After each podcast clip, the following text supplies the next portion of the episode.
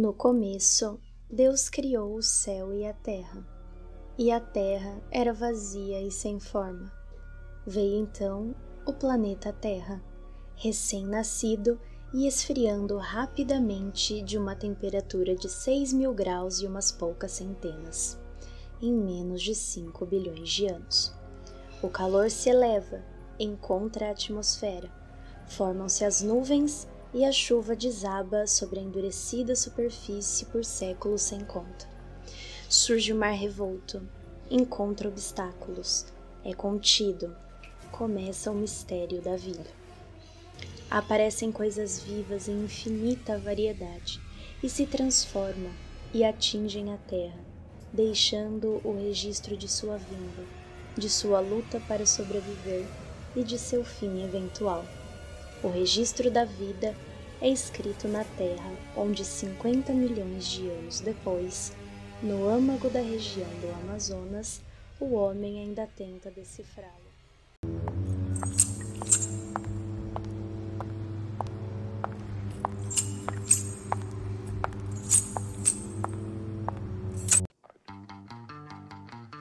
Oi, eu sou a Jessie. Eu sou o Michel. E bem-vindos ao nosso porão.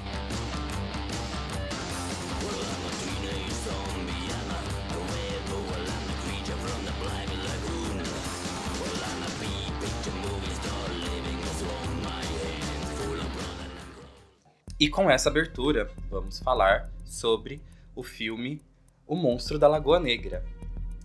Esse filme se passa nos anos 50, exatamente na floresta amazônica, numa região em que eles dizem que é um, um braço, né, um afluente do rio Amazonas, que deságua em um, em um lago chamado Lago Negro, da Lagoa Negra. Nessa época era comum, na década de 40 e 50, era comum a, a, utilização de monstros de regiões muito estranhas e desconhecidas. Podemos traçar a origem da, da mitologia quanto a essa criatura desde os dos ameríndios e das civilizações pré-colombianas, onde já existiam alguns relatos na época da, das grandes navegações de monstros é, que moravam nas águas tem algumas mitologias brasileiras que dizem como o homem peixe ou homem marinho, também chamado de Ibupiara, como sendo o demônio da água. Ele tem algumas variações na sua literatura quanto à sua lenda, sendo Ibupiara com H ou Ibupiara sem o H, sendo como monstro devorador de homem, visto que alguns monstros marinhos eles foram trazidos também junto com a mitologia portuguesa, assim como a, as sereias e alguns monstros mitológicos da Europa antiga. Essas mitologias, essas lendas, elas foram se misturando. E esse monstro ele também pode ser conhecido como Negro do Rio ou Caboclo do Rio, que é das águas do, do Rio São Francisco e essa lenda, ela casa muito com a questão de você presentear os monstros e ele te devolver com algum tipo de afeto ou algum tipo de, de recompensa. É importante lembrar aqui que o monstro a qual a gente se refere não tem nada e absolutamente nem um pouco a ver com o famoso monstro do Lago Ness, porque muita gente confunde o monstro da Lagoa Negra com o monstro do Lago Ness, mas um tá na Escócia e o outro tá no Brasil, tá, gente? Por favor.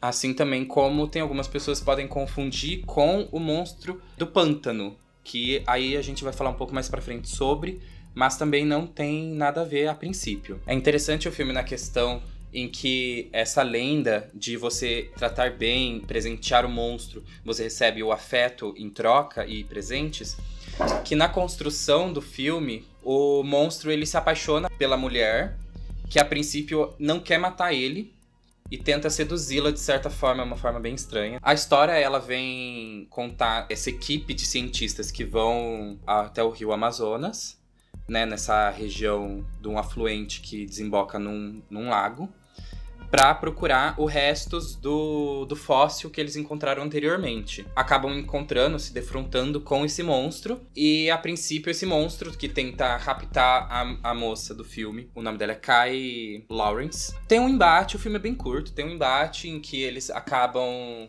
É, esse monstro acaba matando um por um dos, dos, dos cientistas. É sobrando apenas a Kai e o namorado dela, onde o, o, namorado dela acaba descobrindo que esse monstro ele tem uma sensibilidade à luz, já que as águas do, do, do lago em questão, como o próprio nome diz, é, elas são escuras, então ela não tem muita luminosidade, tendo essa fotofobia que ele tem. Passando para a parte mais técnica dos bastidores do filme, é muito legal a história de como a aparência do monstro foi desenvolvida na versão original, visto que o produtor William Alland ele estava participando de um jantar lá nos anos 40, quando o diretor de fotografia mexicano Gabriel Figueroa contou para ele sobre um mito de uma raça meio peixe e uma criatura meio humana no rio Amazonas. Ele jurava que um amigo dele desapareceu na Amazônia enquanto eles filmavam um documentário sobre uma população de peixes. Aí o Alan ficou muito interessado e em seguida já começou a escrever notas sobre uma história intitulada The Sea Monster, 10 anos depois. Foram criadas para o filme várias caracterizações para a criatura.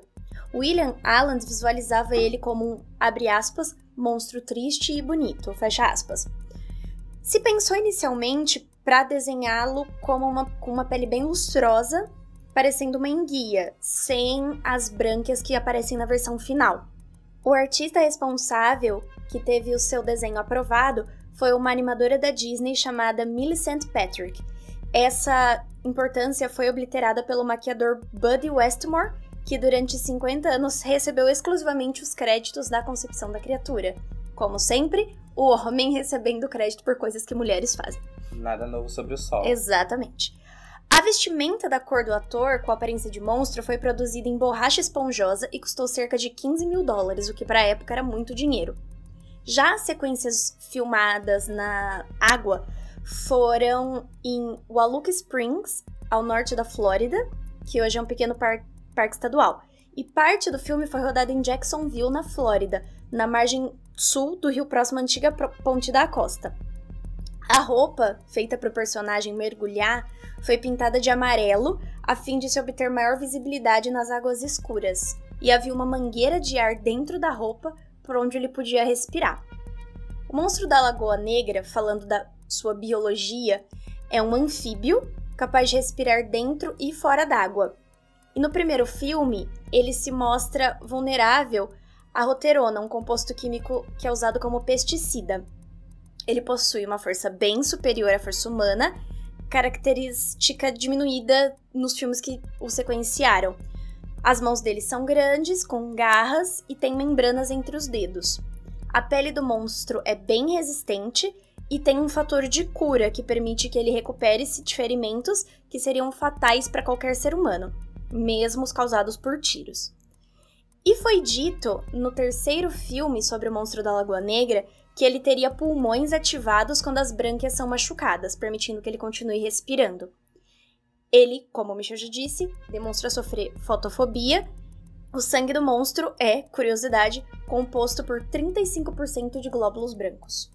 Agora chegou a hora de falarmos sobre o filme que eu jurei para mim mesma durante toda a minha existência que eu não iria assistir e fui obrigada a assistir para gravar esse episódio. Existência essa que começou em 2017, né? Quando o filme foi lançado. É, eu jurei na minha existência a partir de 2017.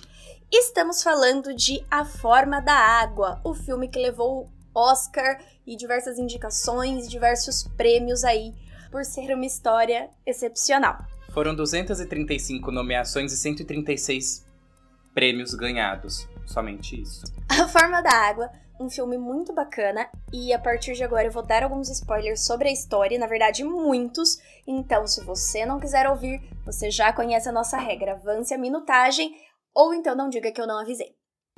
Se eu falasse sobre isso, se eu falasse, o que eu contaria a você? Fico imaginando. Contaria sobre a época? Parece que aconteceu há muito tempo, nos últimos dias do reino de um belo príncipe. Ou eu lhe contaria sobre o lugar. Uma pequena cidade perto do litoral, mas longe de todo o resto. Ou eu não sei. Eu lhe contaria sobre ela? A princesa sem voz. Ou talvez só lhe advertiria sobre a verdade desses fatos. A história de amor e perda e do monstro que tentou destruir tudo. Esse filme conta a história da Eliza, que é uma faxineira barra zeladora de um laboratório e é muda. Ela trabalha num laboratório secreto, tá? O filme se passa nos anos 60, que é aquele período de tensão da Guerra Fria entre Estados Unidos e Rússia, e alguns pesquisadores veem em uma criatura fantástica grande potência para o conflito contra a sociedade comunista da Rússia. A Eliza, ela se depara com o sofrimento dessa criatura, que é maltratada e presa por eles no laboratório, e acaba desenvolvendo alguns sentimentos por ele, de empatia, de pena, de, enfim, amizade, querendo assim libertá-lo do laboratório onde ele tá. O que se inicia como uma curiosidade perante o monstro vai acabando ao longo do filme se tornando um romance. Sim, um romance entre o monstro, a criatura, e a Eliza. Apesar de ousada, a premissa do longa do Del Toro ela é bem simples, inclusive se assemelhando bastante com a história da Bela e a Fera, que, como a gente pode perceber se você nos acompanha, foi inspirada em muita lenda antiga. A Forma da Água é uma cativante história do amor, e isso faz o filme se destacar, visto que ele levou tantos prêmios assim mas também é, a, fez a academia se render ao Del Toro, esse diretor mexicano. É uma obra que se torna grande quando ela diz bem mais do que mostra. E a sutileza agregada à beleza, aos cuidados técnicos, revelam grandes artistas. Afinal de contas, vamos combinar que se você é um ator que tem que interpretar o papel de uma pessoa muda, você tem que trazer nas suas expressões uma grande interpretação. E a Sally, que é a, atriz que fez a Eliza, ela entregou. E eu acho que ela entregou demais. Não entregou? Entregou eu acho muito, que entregou. demais. Inclusive, a criatura também entrega. Eu acho que todo mundo ali entrega. É, o ator que fez a criatura, né, ele já é famoso nessa questão da personificação de monstros. Ele tem uma, uma desenvoltura, né, uma uma atuação corporal muito boa. Eu acho que ele, ele é muito bom na, na, no que ele se propõe. Sim, eu acho que tudo nesse filme é, é fantástico nessa questão. Tanto da interpretação, quanto na filmografia, tanto nas cores utilizadas. Nós vemos muito a presença do verde, que aparece a todo momento, tanto nas roupas do laboratório, como nas balinhas que o vilão sempre consome, também vemos muito na torta de limão que o amigo da Eliza sempre compra na esperança de conseguir um romance com o seu crush. Enfim, é, nós também vemos um pouco da presença do azul na criatura em algumas cenas de maior, maior tristeza, bem como o amarelo em tons de melancolia e em cenas desesperadoras. E a Eliza usando roupas vermelhas quando ela já está totalmente entregue a uma paixão aí interespécies. É muito bacana ver tudo isso, porque eu acredito que o Del Toro, ele fez com primor esse filme. Eu fico falando que, eu fico reclamando dele, porque eu particularmente não sou muito fã da, do enredo, mas a direção, para mim, foi impecável. É legal também mencionar que a maioria das cenas que acontecem na água não foram gravadas na água nessa versão do filme. Elas foram gravadas em ambiente seco mesmo, normal, e depois foram introduzidos movimentos como do cabelo, das guerras do personagem, como se ele estivesse dentro da água. A gente se pergunta, mas como as pessoas vão comprar e inclusive indicar ao Oscar diversas vezes? Como eu disse, essa obra ela traz muito mais do que ela apenas aparenta. O Guilherme Del Toro, ele utilizou-se dos tradicionais monstros e a influência do terror clássico para falar sobre pessoas e dramas reais, destacando principalmente a luta das minorias. E isso é incrível e já vale muito aí o destaque na mídia que o filme ganhou.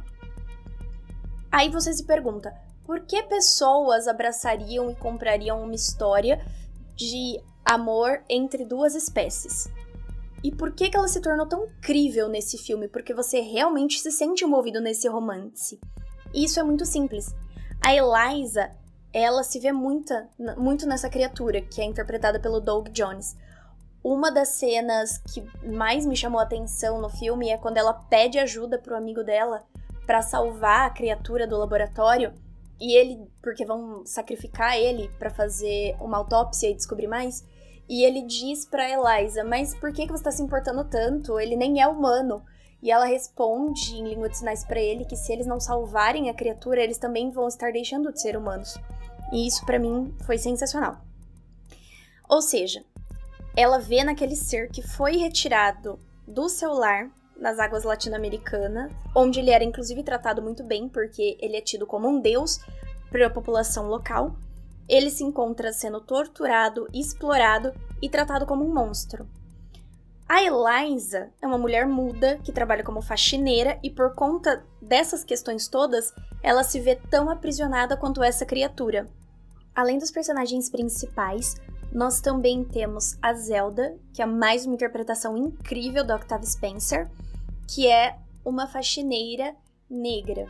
Inclusive, o filme traz algumas questões como racismo e homofobia devido à época em que ele se passa, mas ainda assim consegue ser muito atual. A forma como, por exemplo, o vilão se refere a ela quando tá conversando com ela, achando que ela não entende algumas palavras bem básicas do vocabulário, e dizendo que não é muito comum para a raça dela ela ser filha única, porque geralmente se tem vários filhos. E também nós temos o Gales, que é o vizinho e melhor amigo da Eliza, que é um homem homossexual que negou a vida inteira sua orientação e agora com a idade avançada, ele sente uma forte amargura, sente que o tempo dele já passou. E ele também é um artista, que é uma profissão super desvalorizada. Então, junta-se várias minorias ali no núcleo principal do filme. Como antagonista dessas quatro histórias, aparece um homem militar, branco, norte-americano e patriota, uma figura de tudo que oprime esses personagens e que servem de representação para todas as minorias. É incrível pensar que o filme ele começa é, com uma frase, né, chama Overvoice, onde o narrador ele começa dizendo que essa é uma história de uma princesa e de um príncipe e um monstro. E claramente a gente percebe quem são, quem é o príncipe e a princesa, né? E quem é o monstro dessa história. Porque o homem que ele é branco, bem sucedido no trabalho, casado, bem sucedido na vida particular, que seria supra-sumo do que seria a sociedade, assim, o ideal de homem na sociedade. Ele, além de tudo, ele é um babaca, ele simplesmente não melhora. Não tem uma salvação para esse homem, ele não tem um momento em que você sente um pingo de empatia um pingo de nada. Ele não é um daqueles vilões que tem uma história trágica e se desenvolveu na vilania por conta disso. Inclusive, o retrato da família dele é a extrema estereotipização do que seria uma família dos anos 50, 60. Então ele tem aquela mulher que é toda prendada, que fica em casa esperando o marido chegar para agradar ele com comida. Ele tem os filhos que ficam sentando em frente da televisão jogam bola no quintal e fazem cursinhos a família dele é uma estereotipização.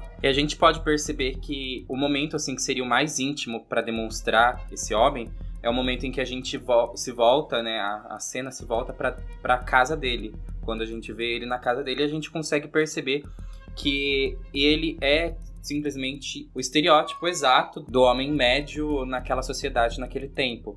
E a gente culmina naquela cena de sexo que tem, que seria um momento mais íntimo ainda, a gente percebe o quão escroto ele é, porque a gente vê nesse momento em que ele tá lá fazendo sexo, ele simplesmente faz de uma forma totalmente mecanizada, ele tampa a boca da mulher porque ele não quer ouvir ela fazer um barulho e que se pudesse fazia silenciaria todas as mulheres. Exato. E nisso a gente tem um outro momento na no filme em que ele olha para para Elisa e fala assim: é engraçado porque eu não acho você bonita, você não é atraente, mas eu tô pensando muito em você. Eu me pego muito pensando em você. E essa questão é porque ele fala que ela é perfeita porque ela não fala. E ele até pergunta para ela: "Você não fala nada? Não não faz nenhum tipo de som? Você não dá nem um gritinho, porque algumas mudas gritam, sabe? É feio, é estranho, mas elas gritam. E isso culmina nesse, nesse pensamento de que, assim, ele queria que todas as mulheres fossem assim. Porque para ele, a Elisa é perfeita nesse quesito de que ela não emite nenhum som mesmo. E é nisso, nessa questão de poder da mulher que ela que tá silenciada, isso que o Guilherme Del Toro quer representar nesse momento também, é que todas as mulheres são silenciadas nesse momento. E ele, ele gosta desse jogo de poder, porque quanto menos barulho elas fizerem, menos existência elas tiverem, e mais submissas e serviçais elas tiverem, melhor para ele. Outra coisa que é muito legal a gente ver no decorrer do filme é que acontece o seguinte: em uma cena quase nos, na, nos primeiros minutos, dois dedos do vilão são arrancados por uma mordida da criatura, quando ele tortura a criatura. Inclusive, o seu próprio instrumento de tortura, que é um bastão de choque, ele reforça dizendo que é algo que ele acha excelente porque não faz barulho, mas é mortal. É, os dedos dele, que são costurados de volta, eles vão apodrecendo conforme o filme vai avançando. E eu acho que essa parte exterior do corpo dele vai revelando muito sobre a personalidade dele, sobre seu interior. Porque conforme o filme vai passando, a gente vai descobrindo o quão podre ele é como ser humano. E os dedos estão ali como uma representação externa. Bom, já nas referências que o Guilherme Del Toro usa em sua obra, a mais explícita, obviamente, é o monstro da Lagoa Negra. Mas além disso, porque ele mesmo disse que em uma entrevista que ele assistiu esse filme, que foi um dos que fez ele se apaixonar por cinema. Mas no momento em que ele assistiu o filme, ele pensou, ele queria que o monstro e a mocinha do filme se, se relacionassem, se tivessem um final feliz. Mas não só isso, como ele tem uma bagagem com todos os, os monstros do, do universo da Universal da década de 30, principalmente como Frankenstein, de 1931, que é um dos seus filmes favoritos. E ele tem uma devoção enorme com o H.P. Lovecraft e o Edgar Allan Poe. Ele usa muitas referências quadrinhos também, de graphic novels, tanto estéticos como conceituais. Se você não sabe quem é Guilherme Del Toro, ele foi apenas o diretor de um filme um pouco conhecido chamado Labirinto do Fauno. Talvez você já tenha ouvido falar. É, o diretor, ele utiliza de criaturas e situações incríveis, assim, é, mesclando a realidade com é, essa situação fantástica. Que a gente diz como um realismo fantástico, onde ele usa, por exemplo, que ele está fazendo uma trilogia que ele ainda não acabou, trilogia no caso está sem nome, mas ele começou com A Espinha do Diabo, o segundo foi O Labirinto do Fauno, que conta a quanto à Guerra Civil Espanhola, que se passou entre 1930 e 1940, bem ali no meio da, da Segunda Guerra Mundial. O Guilherme Del Toro também usa essa, essa posição da guerra como forma de caracterizar um, um momento. Ele gosta de usar os momentos históricos para caracterizar e, e, dar forma à sua história. Bom, como o próprio Guilherme Del Toro ele é um aficionado por literatura fantástica e um dos seus principais autores é o H.P. Lovecraft, a gente pode ver diretamente a influência da literatura fantástica de H.P. Lovecraft na forma da água, quanto à questão psicológica dentro de seus, de seus personagens e a questão toda do realismo fantástico que também estava presente na literatura de Lovecraft, a gente percebe que a, é, tem essa referência conceitual na forma da água, quanto, por exemplo, a Sombra de Innsmouth, que conta a história de, um, de estranhos acontecimentos no porto de Innsmouth. Visitantes se deparam com pessoas estranhas afetadas pelo mar e um curioso culto de devoção para uma criatura chamada Dagon, que já faz a referência com um dos seus primeiros contos chamado Dagon mesmo, onde ele faz a descrição desse ser anfíbio humanoide, que ela é, ela é devotada como um deus. E a proposta é muito ligada diretamente com essa questão do monstro humanoide anfíbio do Guilherme Del Toro. A história é bem curta, vale muito a pena você ler e você tem um contato direto com essa, essas criaturas do, do HP Lovecraft. Como já dito anteriormente, o relacionamento interespécies é famoso pela história da Bela e a Fera.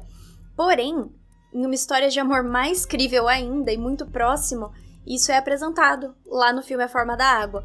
porque na fase do monstro do pântano, os personagem, o personagem lá de quadrinhos da DC, que a gente já disse, escrita pelo roteirista Alan Moore, nós vemos o relacionamento da Abby, que é uma mulher humana, com o monstro do pântano, uma entidade elementar que é praticamente um deus, e isso é exatamente o que acontece na forma da água. É interessante a gente mencionar a história porque assim, a princípio, o monstro do pântano, ele era para ser apenas uma one shot ou uma, um, uma história única e fechada, que ela foi escrita lá no, no começo dos anos 80, que contava a história de um cientista que estava trabalhando nos pântanos da Louisiana, procurando uma forma de criar um, um alimento que pudesse saciar a fome no mundo e tudo mais. Acaba que ele tem um confronto com pessoas malignas e tinha um bruxo também na, no meio da, da, do negócio, que ele acaba incendiando o seu laboratório e ele acaba se transformando no, nesse monstro. Então essa história acabou ficando como a história de origem desse monstro do pântano, em que esse cientista se transforma nesse monstro, que ele é um ser elementar, ele acaba se tornando um ser elementar, porque ele acaba tendo os poderes de regeneração, de voltar à vida e tudo mais, poderes bem grandiosos, e ele acaba se transformando nisso. Que posteriormente ele acaba virando uma série recorrente que até ganhou uma, um, um, seriado recentemente pela HBO. Sim, em 2019 nós temos a série do Monstro do Pântano. Não sei se foi renovada, mas tem uma primeira temporada, então caso você queira, tá disponível aí.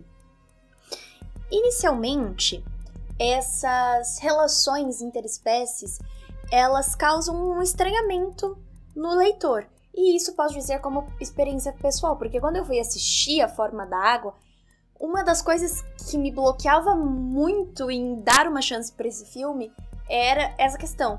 Porque eu falava, gente, que nada a ver essa história dessa moça com esse cara que é um peixe. E aí eu ficava. Ai, ficava nervosa. Só que, estranhamente, isso é quebrado pelo lirismo do texto e pela sensibilidade de quem tá assistindo ou lendo, no caso. Que é um relacionamento que vai muito além de monstro e mulher e sim é um amor que transcende aos limites do, dos seres humanos, das espécies, não importa. E é muito possível que o Del Toro tenha se inspirado então na obra do Moore e ainda mais que também na influência do Lovecraft na obra do quadrinista.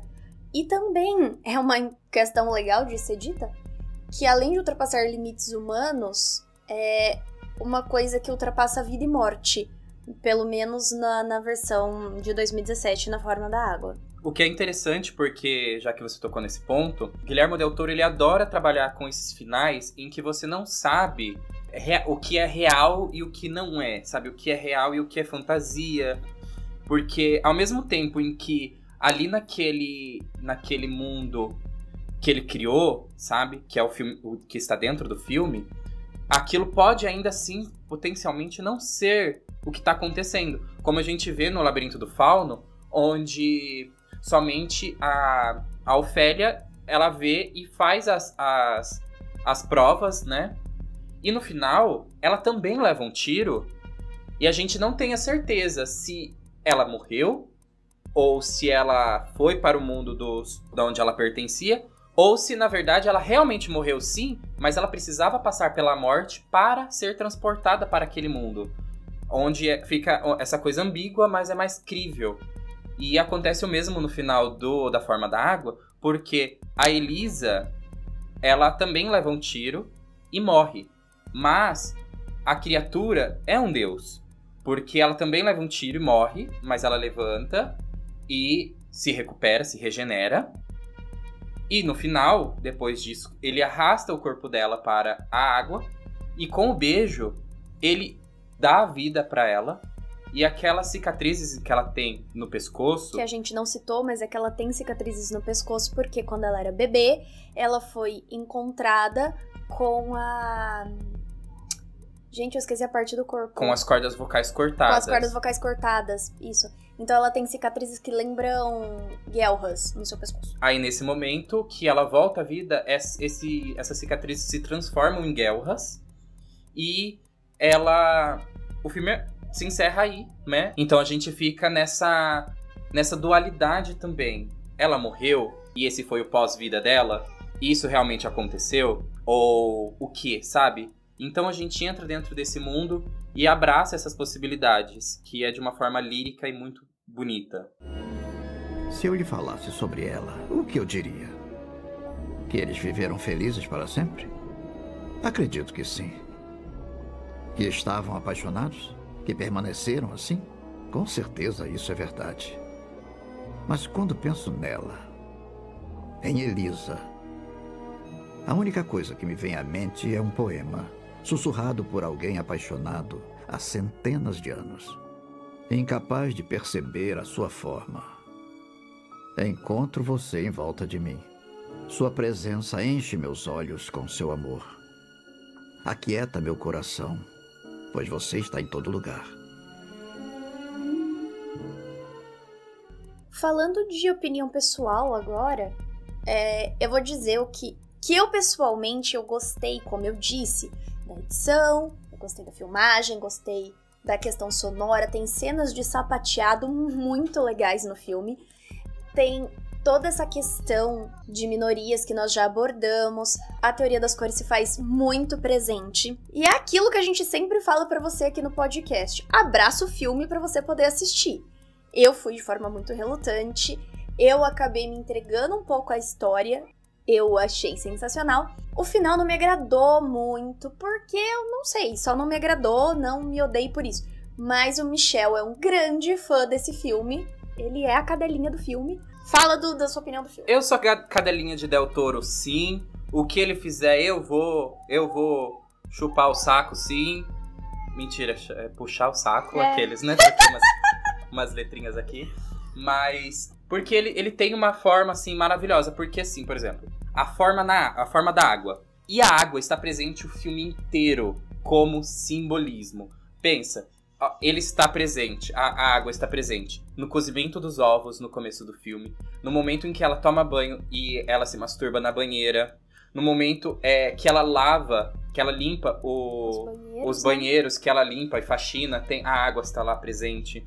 A água está presente no momento em que ela vê o monstro pela primeira vez. A água está em todos os momentos, desde a abertura do próprio filme em que a gente é introduzido a água está lá presente em forma lírica, em que ela está dormindo, vem aquela voz em overvoice, né?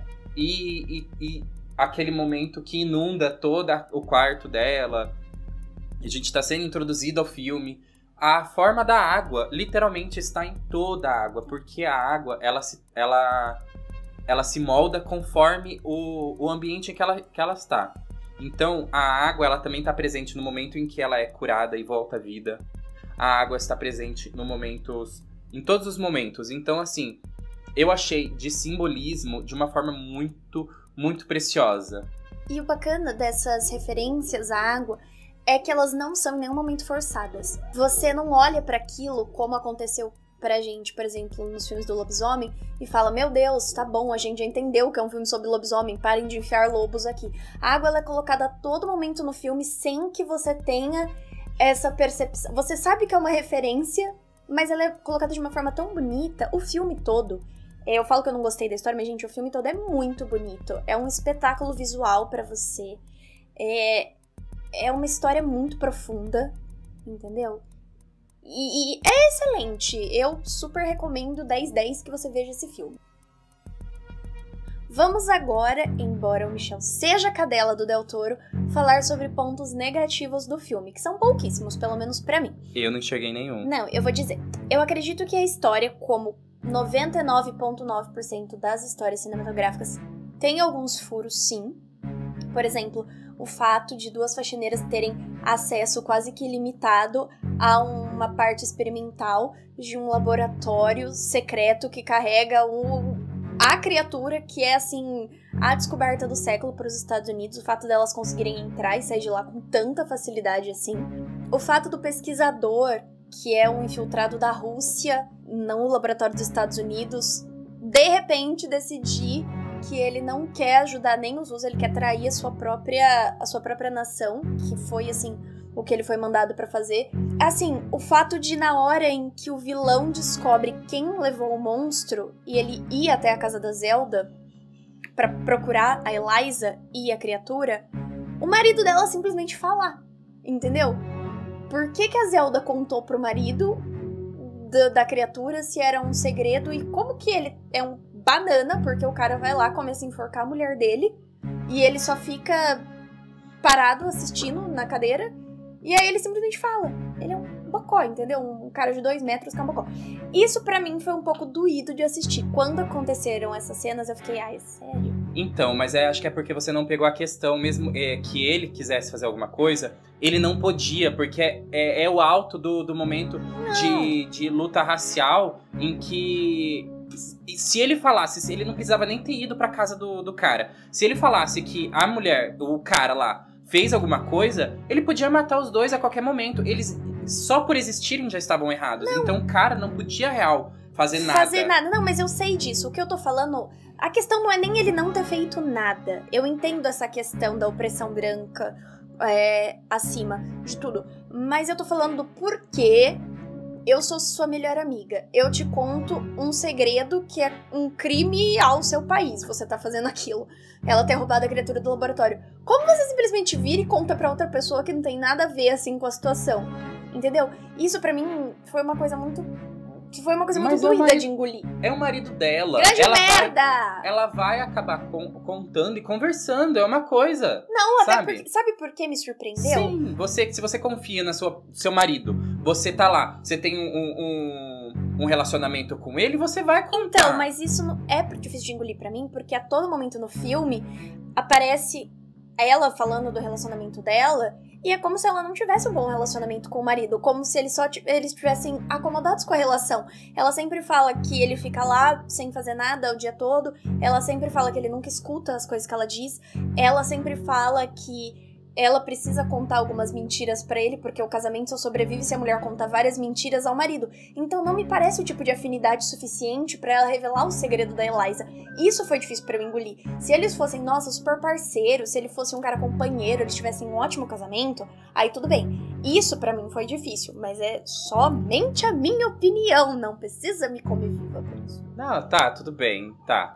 A questão é que toda a narrativa foi é, criada em cima do, da questão do relacionamento lá, não ser tudo isso, mas acabar que ele sabia e contar. É, é, eu fiquei um pouco irritada com isso. E também, talvez, um pouco com as referências diretas às cenas bem parecidas com Splash Uma Sereia em Minha Vida. Mas eu não vou falar sobre isso. Se você já assistiu Splash Uma Sereia em Minha Vida, você sabe do que eu estou falando. A cena da banheira em que ela joga sal pra água ficar salgada é idêntica. Mas abraço o filme. Mais alguma consideração? Não, não tenho mais nenhuma consideração. Só tô dizendo que eu tive um pouco de dificuldade para aceitar a história. E sim, eu tenho um gosto péssimo para alguns filmes, entendeu? Mas espero que você tenha gostado desse episódio. Eu espero que você tenha entendido que apesar de eu não ter amado a história do filme, é um filme que vale a pena e que eu indico para você ver. Nós vamos ficando por aqui. Aproveite se você ainda não nos segue, siga-nos nas redes sociais, gatopolvo. Estamos no Instagram, estamos no Facebook, em breve também estaremos no Twitter.